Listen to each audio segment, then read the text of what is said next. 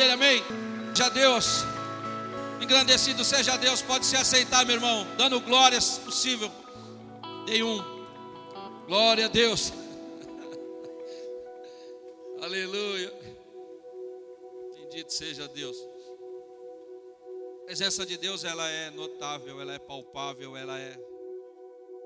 E não é por nós que estamos aqui, as pessoas que nos visitam, quando saem, nos encontram fora e dizem assim: há um mover de Deus sobre aquele lugar, a presença de Deus naquele lugar. Você falar para um irmão do nosso cotidiano, fala, nossa, a presença de Deus é bênção, mas aqueles que nos visitam, aqueles que nos é, que conhecemos e que nos visitam, dizem assim, disseram assim. Muitos da nossa família disseram assim: que presença de Deus naquele lugar. Não é o homem que faz com que a presença seja apresentada, é a própria presença do Pai, aonde a adoração verdadeira e genuína, ele vem e se faz presente. E assim é muito bom saber que estamos no caminho certo. Aleluia. Louvado seja Deus. Parabéns pelas mulheres. O chá de mulheres foi um sucesso. O WhatsApp ficava plim, plim, plim, plim, onze e meia, meia-noite, meia-noite e meia. Plim, plim, plim. Esse aqui ficou bonito, esse aqui ficou bonito, esse aqui tá bonito. Eita, o negócio tá lindo, hein? E saiu perfeito. Porque fizeram para a honra e glória do Pai. Eu sei que vidas foram tocadas, eu sei que houve transformação. Que bênção, que capricho, que zelo. Parabéns para todas as mulheres, as que vieram e as que participaram viu? Lindas, sensacional, excelente. Louvado seja Deus. Nós vemos no início do culto, a pastora Lucélia abriu a palavra sobre Mateus 25, o pastor Felipe pregou sobre Micaías, Micaías, Micaias, sobre o posicionamento. O que Deus tem falado ao nosso coração e tem falado à nossa igreja, e já vem nessa sequência falando sobre posicionamento. Sobre o posicionamento de um profeta que, independente do que vai acontecer, fale a verdade. E fala sobre as virgens que guardaram as suas lamparinas, guardaram o seu azeite, posicionamento. Fala sobre posicionamento. E aí o Senhor veio falar ao meu coração. É um texto muito conhecido, um texto bem conhecido. Eu queria que você abrisse 2 Reis, capítulo 5, versículo 1. E aí dá. Um texto muito conhecido.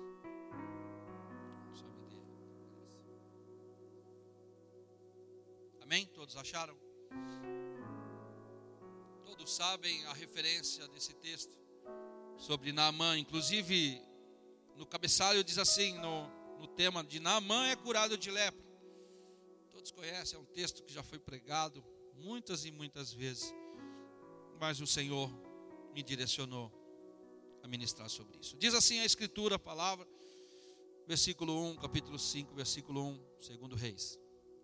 E Naamã, chefe do exército do rei da Síria, era um grande homem diante do seu senhor e de muito respeito, porque ele, porque por ele o Senhor dera livramento aos Círios. E era este varão, homem valoroso, porém leproso. E saíram tropas da Síria e da terra de Israel, e levaram presa uma menina que ficou ao serviço da mulher de Naamã, por enquanto até aqui. Falar um pouco de Naamã, falar um pouco do seu conhecimento de estratégia de guerra. Um homem que tinha total habilidade nos confrontos. Um homem que tinha suas medalhas cravadas ao peito por suas conquistas e vitórias um homem que era reconhecido por grandes batalhas e vitórias, um homem que é reconhecido pelos seus comandados como um homem poderoso, um homem reconhecido aos arredores por tudo aquilo que havia feito pelo seu rei e pelo seu exército. Tendo aí o conhecimento, as condolências de todos os condecorações de todos aqueles que ouviam falar sobre Naamã. Tinha uma família onde sua esposa o amava, porém o amor de sua esposa, nem o conhecimento bélico, nem o armamento dos seus comandados poderiam curar a lepra que havia sobre o seu corpo. Com todo o seu conhecimento, com toda a sua estrutura, não tinha poder sobre essa enfermidade. Que abaixo das suas vestimentas de guerra ou de comandante escondia algo que de momento era incurável uma lepra, uma doença que se descoberta teria que ser colocado fora da cidade, porque assim fala lá em Levítico. Depois você dá uma olhadinha lá, capítulo 13, se não me falha a memória. Então Naamã, com todo o seu conhecimento bélico, com todo o seu suas referências, a Bíblia diz assim que este era varão, homem valoroso, mas existia uma palavra que separa o final desse versículo. Porém, leproso. O que poderia fazer Naamã sobre sua lepra? Nada. A flecha não atinge, o arco não chega, não nada, o escudo, nada, as suas, as suas medalhas não são capazes de fazer nada. E saíram as tropas da Síria e da terra de Israel, levaram presa uma menina. Quando se fala presa uma menina, significa que ela não foi por livre e espontânea vontade. Diz a Escritura, na minha palavra, na minha, não sei se ali é a mesma, saíram tropas da Síria da terra de Israel, levaram cativa. Ela não foi porque ela quis. O exército sírio foi lá em Israel, combateu contra Israel e ela foi trazida presa para a casa de Naamã. Foi trazida à força, tirada dos seus parentescos, tirada do seu pai, da sua mãe, porque a Bíblia diz que era uma menina, não era uma anciã, é uma jovem em formação de início, necessitando do afago do pai e da mãe, ela é retirada, levada cativa, levada presa para a casa daquele que combateu contra o seu exército, que ficou a serviço da mulher de Naamã, aquela jovem, teria inúmeros motivos para ficar pelos cantos do palácio, amaldiçoando aquele homem que o levara e tirara de sua terra, para que fosse a escrava dentro de sua casa. Foi a serviço, como escrava, tirada de sua terra, por um homem que combatera a sua geração, a sua, a sua nação. Falamos em posicionamento, essa palavra gritou no meu peito. Os reflexos de um posicionamento. Aonde pode chegar e aonde pode atingir o seu posicionamento com Deus. Foi levada, está lá trabalhando, e sabendo depois, porque até então não sabia, mas no convívio, que é aí que se conhece as coisas, no convívio, no dia a dia.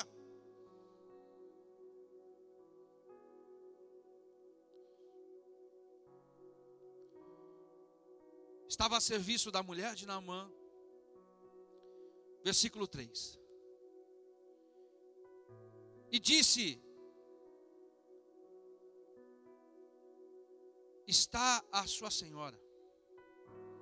Tomara que o meu senhor estivesse diante do profeta que está em Samaria, ele, os, ele o restauraria da sua lepra.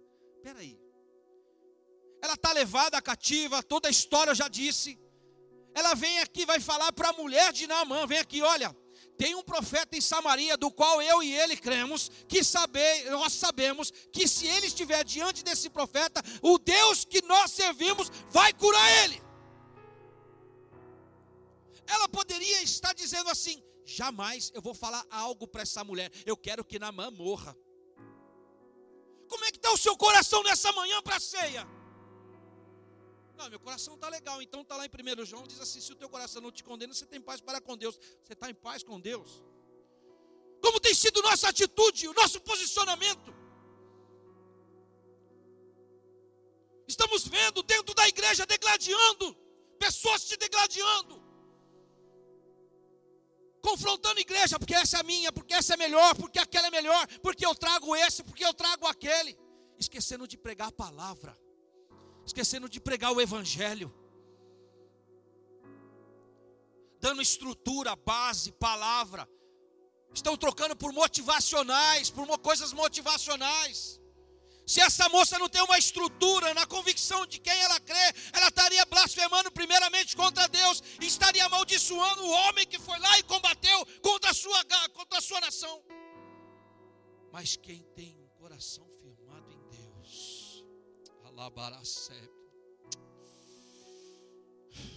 Independente da sua posição, não muda o seu posicionamento. Seja você um empresário, seja você lá qual for a sua função, mas o seu posicionamento com Deus não muda. Não muda. Tenha convicção de quem você serve. Tenha convicção de quem você crê, porque vai gerar reflexos poderia se rebelar. Por que, Senhor? Por que o Senhor me trouxe? Por que, que eu estou aqui? Porque isso é sempre na boca do crente, o sempre por quê. Por quê? Por que está demorando? Por que não chega? Por que isso? Mas essa menina do qual a Bíblia não relata o nome, tem um posicionamento, porque muitas vezes não é o seu nome, mas a sua atitude.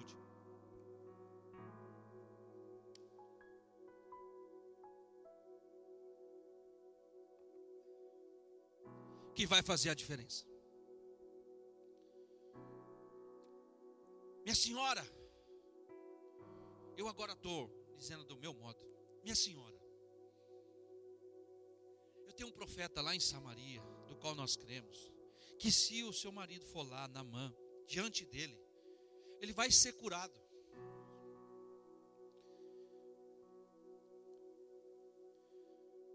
A convicção que ela tem no que ela está dizendo é tão tremendo. De chegar diante da, da, patroa e falar assim: Olha, eu conheço um Deus, eu conheço um homem que está em Samaria, que tem poder usado por Deus para restaurar e curar o seu marido. Que posicionamento, que convicção. Você imagina essa jovem correndo o risco de falar isso sem convicção? Será? E se não acontece, esse homem vai até lá. Nós vamos chegar na história.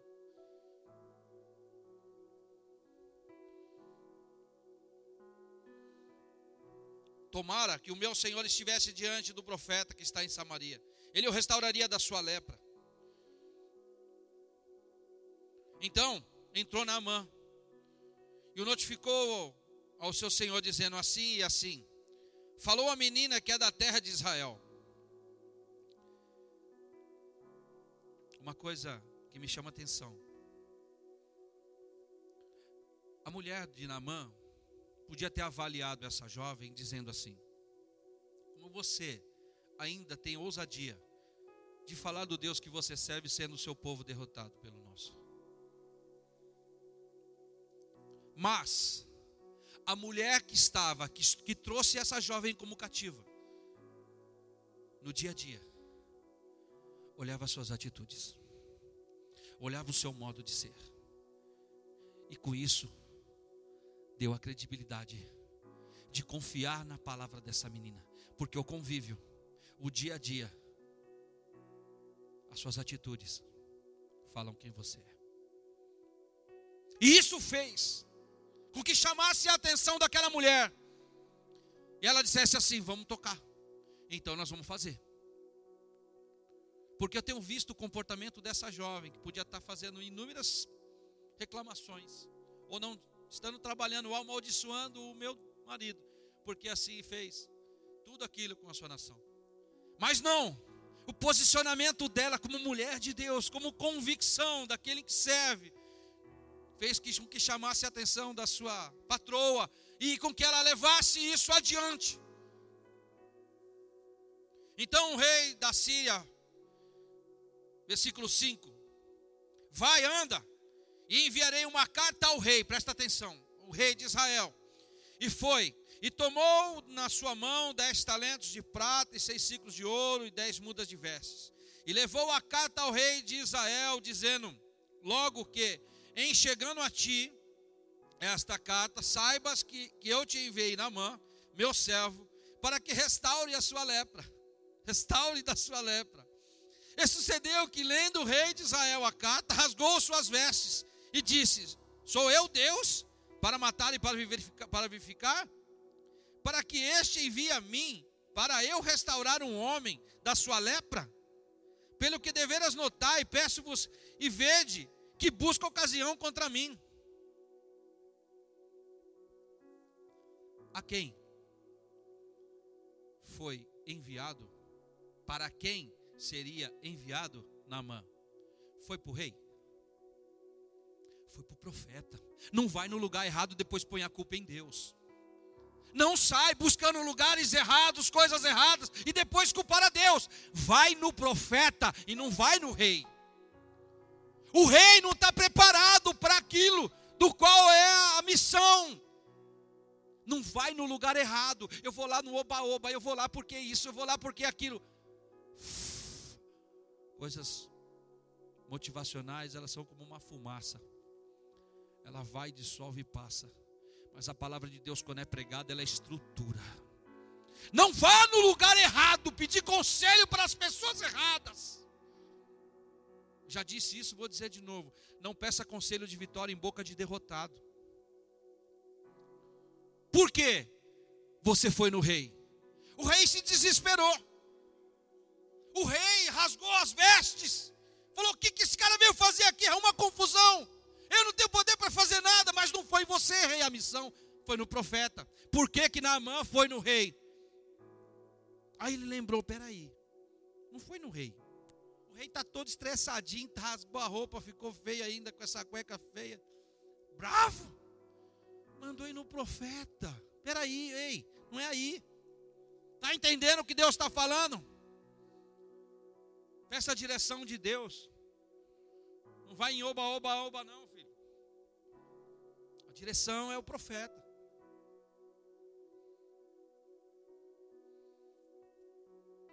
rasga as vestes e desespera. Eu não vou me desesperar diante dos desafios. Eu vou entender o meu lugar e vou assumir o meu posicionamento. O rei, ah, que é isso? Quer arrumar confusão comigo? Aí está lá ouvindo Eliseu. O mesmo homem que serve o mesmo Deus daquela moça que foi levada como escrava. Sucedeu, pois, que ouvindo Eliseu, homem de Deus. Foi no rei, foi no lugar errado. Foi no homem de Deus, foi no lugar certo.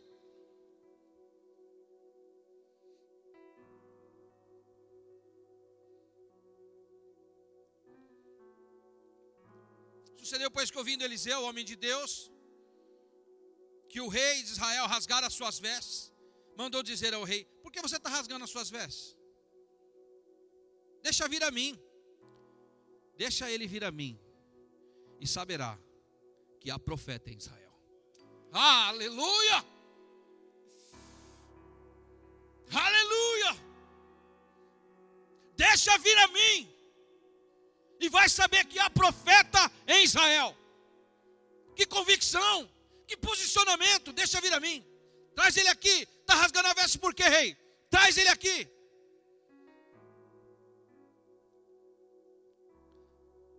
Eu imagino essa situação ela é tão tremenda. Já fomos ouvidos várias ministrações sobre os poréns, sobre a lepra, mas o posicionamento dessa menina mudou a história.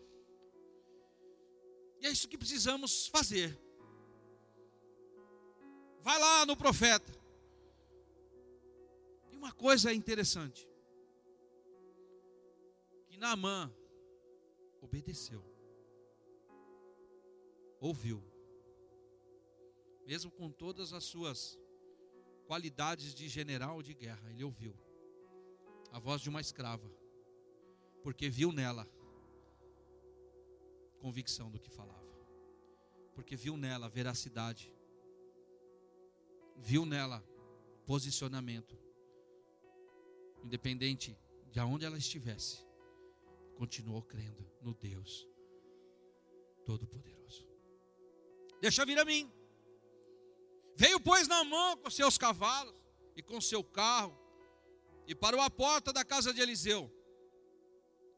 Então Eliseu lhes mandou o mensageiro dizendo: Vai lá. É tão interessante esse texto, porque Naamã estava pensando, ele ficou bravinho, né? A continuação do texto. Ele chega na frente da casa do profeta, com toda a moral que ele tem, ele está achando que o profeta vai sair. Uh, querido, como é que você está? Tudo bem, Naamã? Vem aqui tomar um café, tomar um chazinho. Amém, Naamã, general. Eles... Eliseu fala assim: vai lá, fala para ele tomar um banho. Pô, sai de longe, rapaz, vem lá de Damasco para cá, o cara manda eu tomar um banho tomar banho, vai tomar banho você. Vai lá, manda ele tomar um banho. Sete vezes no Jordão. E aí ele dá a sentença: e a tua carne te tornará e ficarás purificado. Vai e faz. Vai e faz o que eu estou mandando. Porque a sua carne se tornará e ficarás purificado posicionamento e convicção. Vai e faz o que eu estou te mandando. Porém, Namã muito se indignou. E foi dizendo: Eis que eu dizia comigo, certamente ele sairá, por-se-á em pé, invocará o nome do Senhor seu Deus e passará sua mão sobre o lugar e restaurará o leproso. A direção não vem do homem, não é na maneira que você pensa que vai ser feita, é na maneira que Deus vai fazer. Porque se você esculturar a ação de Deus, você não precisa de Deus, você mesmo faz. Mas os planos de Deus, os caminhos de Deus são muito mais altos do que os nossos. Os pensamentos de Deus são muito maiores do que os nossos. E aí quer esquadrinhar como Deus tem que fazer, ou como o profeta tem que fazer. Não, porventura Albano e Farfá Farpar rio de Damasco, melhores do que, to, do que os, todos os rios de Israel. Você não tem escolha. Você não tem escolha. Simplesmente mergulhe e obedeça. Por que retrucar quando Deus te dá algo, uma direção? Ah, mas lá era melhor, aqui era melhor, lá era melhor, por que fazer isso aqui? Obedeça. Ouça a voz do Espírito Santo. Senhor, fala comigo. O Senhor fala, você não obedece. Fala, Senhor, o que o Senhor quer para a minha vida? O Senhor fala, você fala, mas não é aí. Ah, lá não é tão legal. Lá o outro lugar, lá era melhor. Lá sim era melhor. Aqui esse. Você não sabe o propósito de Deus, o que Deus tem para você. As coisas que Deus tem para você, aonde Deus tem te colocado, se é aqui ou se é ali, Deus tem planos, Deus tem propósitos. Nada na sua vida é por acaso, meu irmão, minha irmã. Nada é por acaso. Você não foi colocado no seu emprego, naquela classe da sua faculdade, no seu vizinho por acaso. Porque você é como essa menina que tem convicção independente da sua posição de falar do evangelho de Jesus Cristo. Não é melhor, porventura, Albano e Parfar e Farpar, rios de Damasco, melhores do que esse? Não me poderia eu lavar neles e ficar, ficar purificado? Então voltou-se e ficou indignado, ficou bravinho, porque não era isso que eu queria. Eu queria outra coisa, queria mergulhar lá no rio cristalino, ver os peixes, saia bonitinho, uma festa completa. Então chegaram-se aos seus servos e lhe disseram: Meu pai, se o profeta disser alguma coisa grande, porventura não farias? Quanto mais dizendo, vai lá, lava, fica purificado. Isso aqui me chamou a atenção. Cuidado com quem você anda com quem acompanha você, com quem acompanha a tua família. Porque veja bem, dê valor às pessoas que falam a verdade para você. Muitas vezes você não vai ouvir o que você quer, mas você vai ouvir o que você precisa. Valoriza isso. Os servos estão com ele e estão dizendo assim: vai lá, mergulha. Por que, que o senhor quer voltar? Motivando ele, não pare. Não, meu chefe, vamos lá. Poderia ter feito, sabe o quê? É verdade, né? Esse profeta não está com nada. Quer saber? Vamos embora. A gente faz um churrasquinho na beirada lá, continua, só põe a roupa e vamos embora. Toma um banho lá. Que, que... Deixa quieto. Vamos embora. Não, mas tinha pessoas que queriam bem dele. E às vezes as pessoas que querem o nosso bem falam a verdade e muitas vezes ficamos carrancudos, nervosinho porque ouvimos a verdade. Nós precisamos ouvir o que necessitamos, não o que queremos. Como nós somos no nosso dia a dia? Qual é o nosso posicionamento? Como Deus nos enxerga, como foi pregado o pastor Rogerinho, que isso é o temor. Como o profeta age diante de qualquer circunstância, sendo profeta, falando a verdade ou não, sendo falando a verdade. Não falando a verdade ou não, falando a verdade, mesmo que doa quem doer. A colocação foi errada. Ezequias está doente, prepara aí que você vai morrer. Pô, mas pensei que você vinha aqui orar e eu saí andando. Não, prepara que você vai morrer. Profeta, posicionamento, não oscila. Sai, o Senhor fala, vai lá e volta. Porque eu vi ele chorando, eu vi a lágrima dele, já preguei sobre isso. Aí ele vai lá e volta e fala assim: ó, assim diz o Senhor, faz 15 anos, o Senhor ouviu tua oração e viu tua lágrima. Mas ele não deixou de falar aquilo que Deus mandou falar a primeira vez. Então é isso. Então esses homens estão dizendo assim: vai lá e mergulha. Você precisa estar de pessoas do seu lado que te motivem. Precisa estar do lado de pessoas que te empurrem e coloquem de pé. Às vezes uma pancada, você fala assim, está doendo, mas essa pancada que te colocou de pé, essa pancada que te fez continuar, que fez acordar. Está passando a mantinha de beijinho. Tem que tomar uma de vez em quando, tem que tomar se for necessário. A bezetacil ela dói. É da minha época, da época dos pastores também, eu creio. É um pozinho que dói, filho. Não sei hoje, deu uma amenizada. Mas olha, eu vou falar uma coisa para você. A dor de garganta só saía com bezetacil. Então o que, que você tem? Não falava nunca que era dor de garganta, porque você já sabia que era bezetacil. O que, que você tem? A dorzinha no peito. Garganta que não passava água. Aí quando minha mãe vinha olhar, eu falava assim, pelo amor de Deus, vamos para o hospital. Aí quando o médico falava a palavra assim, B, falei, Jesus. BZ, falei, ah pai. Aí já começava aquela tremeção, querer já olhar o ponto de fuga. Tanto é que eu fugi uma ocasião. Fugi de casa, casa de bezetacil. Fui, desapareci. Coloquei a família inteira ao pé de, de, de, desespero atrás de mim por causa da bezetacil. Peguei pneumonia, tomava um de manhã e uma tarde. De manhã e uma tarde. No terceiro dia eu falei, parei. É igual a peneira, o, o, e o cara vinha com a vontade, olhava para minha cara assim, ó. Sabe que eu parece que um bicho nele, assim, que vou furar tudo esse menino que. Era... Aí eu falei, ah, é? De manhã eu tomei fui embora para dentro da igreja, a igreja católica que tinha perto de casa. Fiquei lá e eu, ninguém entendia nada, aquele jovem lá o dia inteiro na igreja. Falei, o que está acontecendo? Eu olhava para um, olhava para o outro. Até chegar alguém conhecido e falar assim: Meu Deus, sua família está que nem louca atrás de você, chamaram polícia e tudo.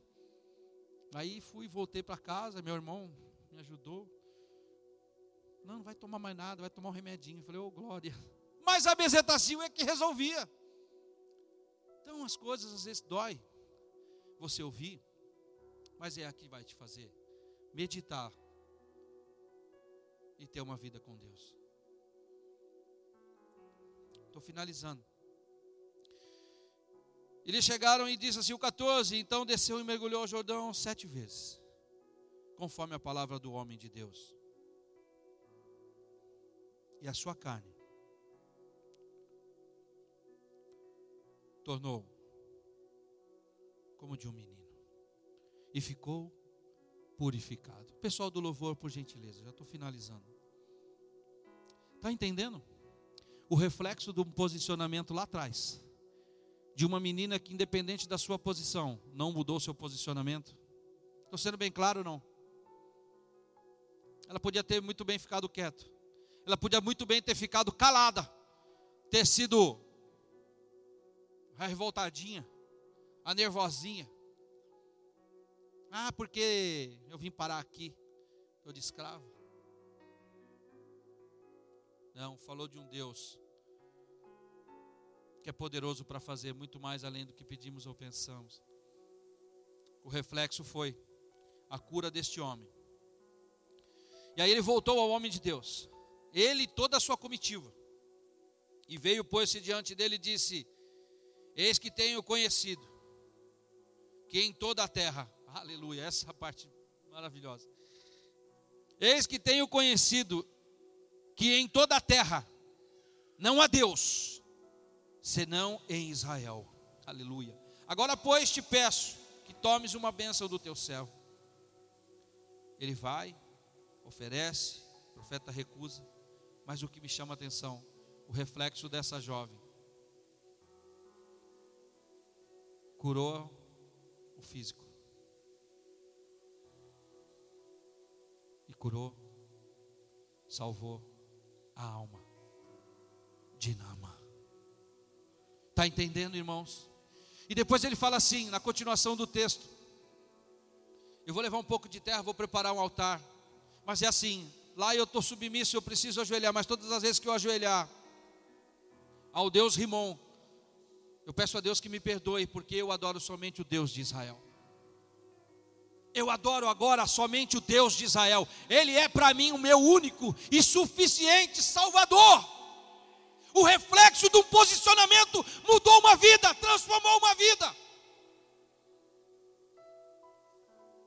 É isso que Deus está esperando de mim e de você. Que servir a Deus não é um negócio passageiro. Que servir a Deus não é um negócio é, momentâneo, é um, algo assim que ah, ah, é, é, um, é um pico. Eu estou nesse pico. Que pico, irmão? Estou 32 anos no Evangelho. E me alegro todo dia e dou graças a Deus por isso. Porque eu e a minha casa servimos ao Senhor. Aleluia. Não é tempo de refugar. Tiver que mergulhar, mergulhe. E se essa é a manhã de mergulhar, não deixa passar. Eu estou no sexto, pastor. Eu estou até retrucando com Deus porque não está chegando. Quem sabe nessa manhã é o sétimo mergulho que você precisa se posicionar diante de Deus e falar assim: Eu vou deixar tudo para lá, tudo aquilo que tem prendido a minha vida, para te servir como o Senhor quer que eu te sirva. Seu posicionamento vai gerar salvação dentro da sua casa, vai gerar salvação dentro da sua classe na faculdade, vai gerar salvação nos seus vizinhos, vai gerar salvação em tudo aonde você estiver. Aleluia. Aleluia. É tão tremendo que a menina representa o Evangelho. O Evangelho entrou naquela casa. Eliseu representa Deus. E o Jordão representa Jesus. Ninguém vai ao Pai se não for por Ele. É necessário passar no Jordão. É necessário deixar no Jordão a sujeira, a lepra, deixar as coisas do mundo que estão impregnadas dentro da sua carne, estão tentando predominar. Hoje é uma, noite, uma manhã de ceia. Nós dizemos assim: examine-se o homem, pois a si mesmo. Examine-se, pois o homem a si mesmo.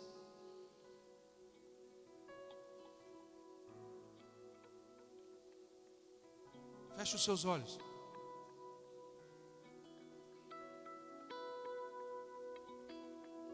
Louvado seja Deus. É um tempo de posicionar, Senhor. É um tempo de posicionamento, Senhor. Não é tempo mais de brincar, Senhor. Não há um tempo mais, não há tempo mais. Louvado seja Deus. Louvado seja Deus. Se essa manhã tem que mergulhar no Jordão e deixar lá as mazelas, e deixar lá o que Deus tem colocado no seu coração aí, que eu não sei, mas Deus sabe. Porque desse jeito, da maneira que muitas, tão, muitas pessoas estão vivendo e servindo a Deus, no cotidiano empurrando de qualquer jeito, não se pode mais. Porque é tempo de guardar o seu óleo. O noivo vem, a trombeta vai soar. E talvez não dê tempo de você correr atrás de alguém e pedir a, a, a, o azeite essa manhã. Louvado seja Deus. Sabendo que o nosso coração nos condena, maior é Deus do que os nossos corações, que conhece todas as coisas. Amados, se o nosso coração nos não condena, temos confiança para com Deus. E qualquer coisa que lhe pedimos, dele o receberemos, porque guardamos os seus mandamentos e fazemos o que é agradável à sua vista. Faça o que é agradável à vista do Pai. Se posicione.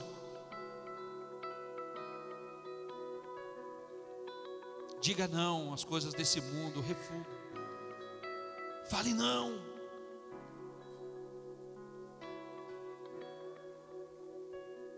É uma manhã de mergulhar. Você não tem escolha. Louvado seja Deus. Aleluia.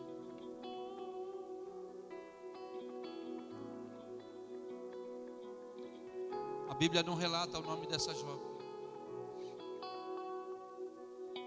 mas a atitude dela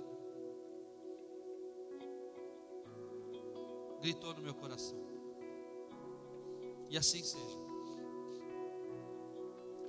Nessa manhã, dentro dessa igreja, que pessoas posicionadas verão a manifestação da glória de Deus, verão os dons sendo derramados,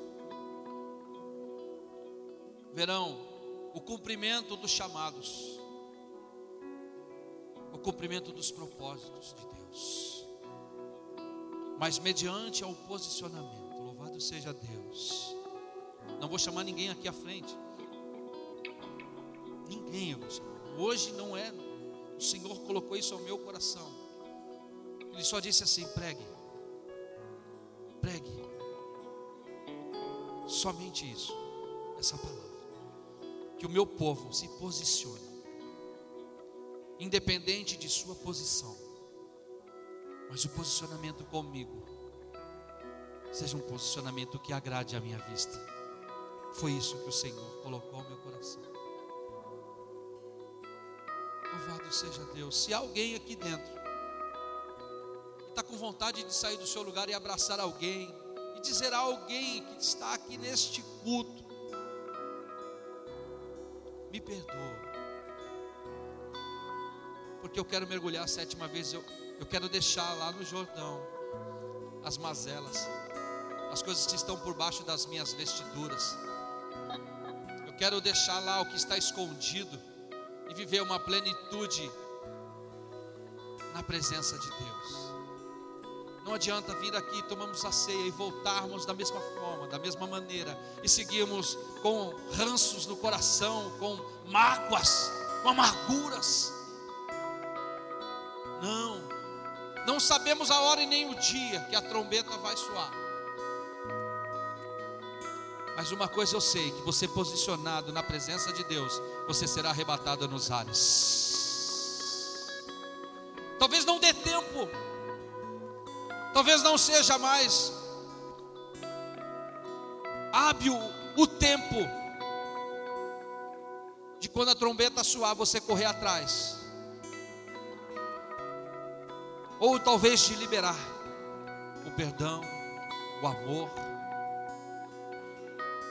aquilo que Deus colocou no seu coração para viver uma plenitude de um posicionamento. Se você quiser sair do seu lugar e abraçar alguém, quiser chorar com ela, chore. Se quiser declarar o seu amor por ela e falar assim: Olha, me perdoa, eu te amo. Eu fui assim, eu, eu sou um ser humano, eu falho também, tenho erros, me perdoa. Mas eu quero, nesse momento, ceiar contigo, com o meu coração totalmente limpo. Por favor, não tenha vergonha. Porque o que você vai fazer nessa manhã é envergonhar o inferno. Que o que ele quer é divisão na igreja, rachadura na igreja, dissensão.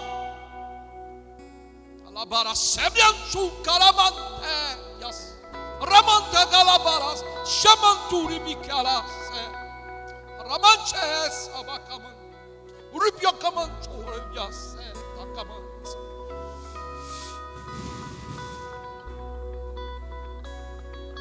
Aleluia. A igreja de pé, por favor.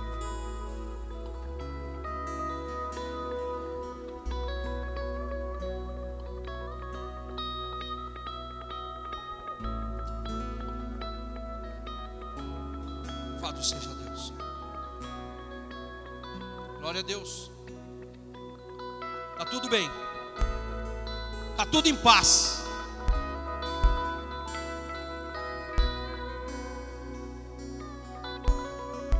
Porque aquele que come e bebe indignamente, come e bebe para a sua própria condenação, não discernindo o corpo do Senhor. Por causa disso há muitos entre fracos, muitos doentes, muitos que dormem. Louvado seja Deus. Isso, é isso aí, pede perdão, abraça, me desculpa se eu fiz algo, pisa na cabeça do inferno, pisa na cabeça de Satanás. Se o teu coração não te condena, você tem paz para com Deus.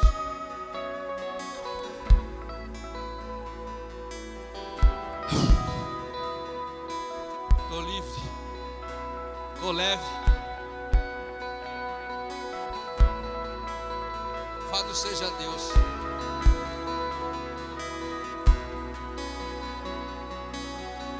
Tudo isso, nesse texto, a lepra de Naamã não pega a menina, mas a fé da menina alcançou Naamã. Louvado seja Deus. Aleluia. Obrigado, Jesus.